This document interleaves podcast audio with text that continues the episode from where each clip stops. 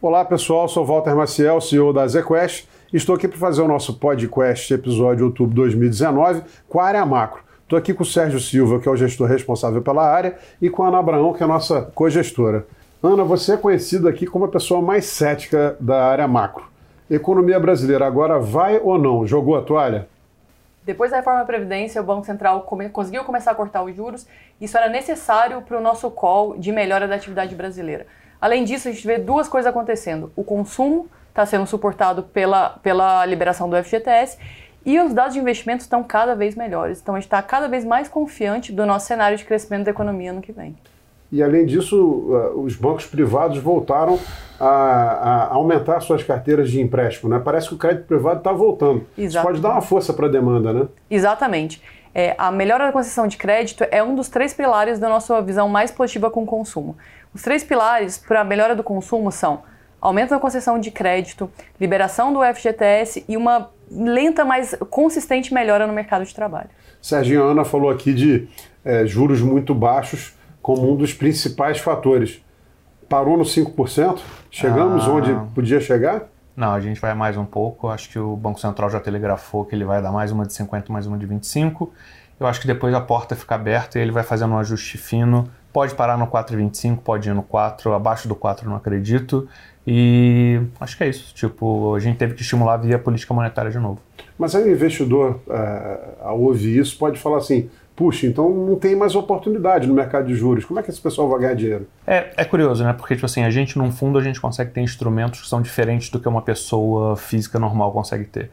Então, por exemplo, para uma pessoa física normal comprar inflação implícita, uh, ela não consegue. Então, a gente consegue fazer os juros uh, nominal junto com juros real, a gente consegue estar tá apostando na alta de inflação.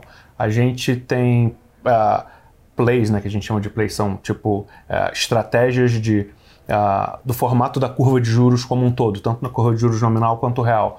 Então, no final das contas, a gente tem uma, uma tipo assim, uma uma gama muito grande de estratégias que a gente pode implementar, pode implementar estratégias via opções, tem muita coisa para fazer ainda.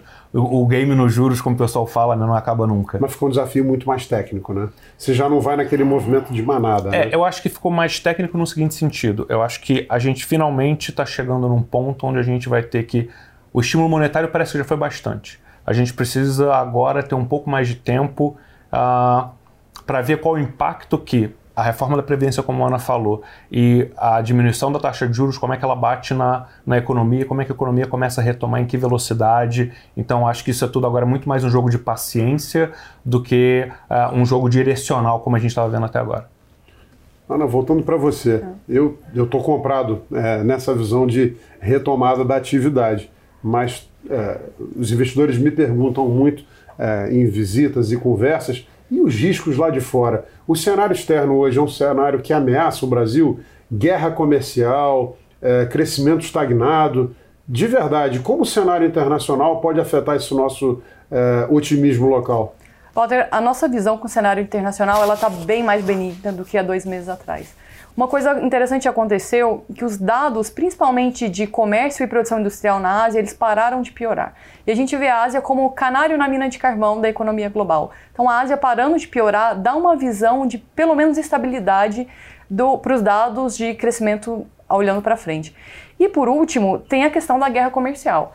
Ainda não dá para saber se vai acabar ou não. Né? O conflito ele é vai durar muito tempo pela hegemonia da economia mundial. Mas os Estados Unidos e a China parecem que estão finalmente querendo acabar com as tensões concentradas em tarifas. Então, isso vai dar mais previsibilidade para o investimento e tem tudo para ter um final de ano mais tranquilo nos mercados globais. Você acha que a eleição de 2020 pode ter alguma influência nessa melhoria das é. negociações? É possível que tenha. Né? O Trump ele quer a economia crescendo, ele precisa da economia crescendo e a bolsa de valores é muito importante para o americano comum. Ele está muito investido na bolsa e à medida que a bolsa sobe, ele se sente mais rico. Essa sensação de bem-estar é bem importante para os índices de aprovação e para uma possível reeleição do Trump. Bacana. Sérgio, a gente teve é, no mês um desempenho pô, fabuloso dos fundos. O Quest Multi rendeu 1,70, acumulando 8% só em 2019 é, lembrando né, que o nível de taxa de juros hoje é 5% ao ano, e o, o Multimax rendeu 3%, é, acumulando 11,70% só no ano. É, a que você atribui esse desempenho? Eu acho que, um, de novo, né? Asset multi-estratégia, muita gente questionou a gente antes a respeito, eu acho que a grande vantagem é isso. A interação entre as áreas ela tem sido tão intensa e a discussão do cenário macroeconômico tem sido tão rica que a gente está conseguindo efetivamente ganhar agilidade, conseguindo extrair alfa de vários mercados. Tipo assim, esse mês destaque juros e bolsa, então é. Uh, acho que mérito de todo mundo, né? Não tem, uh, não é one man show, é todo mundo e a empresa inteira anda dessa forma.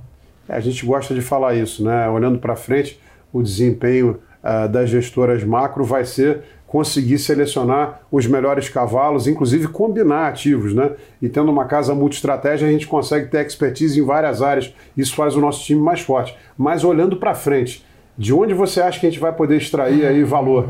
Em que, que você está uh, mirando uh, para os próximos meses? É, acho que a gente tem como extrair valor em. Tipo assim, é sempre bom separar, né? Tipo assim, a extração de valor pode estar no curtíssimo prazo, médio prazo, longo prazo. Quando a gente olha para mais longo prazo, uh, muito provavelmente uma aposta muito segura pode ser essa de compra de inflação implícita, de uma retomada um pouco de inflação, as inflações estão em torno de 3,60, 3,70 olhando para frente. Se a economia retomar em alguma hora, isso pode ser um pouco mais alto. Uh, a gente tem um call muito convicto de que bolsa é um dos melhores uh, cavalos olhando para frente. Tipo assim, com esse cenário de crescimento aqui, estabilidade lá fora, crescimento, tipo assim, o mundo não despencando, né?